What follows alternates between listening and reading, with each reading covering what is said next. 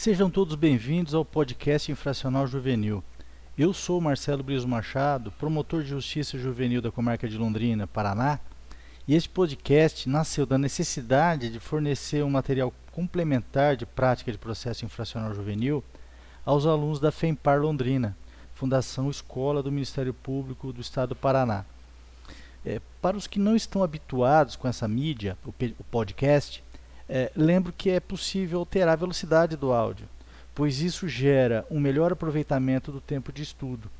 Sugiro também que leiam a descrição dos episódios para eventuais anotações e para que tenham uma prévia do conteúdo. Então vamos lá. Um grande abraço.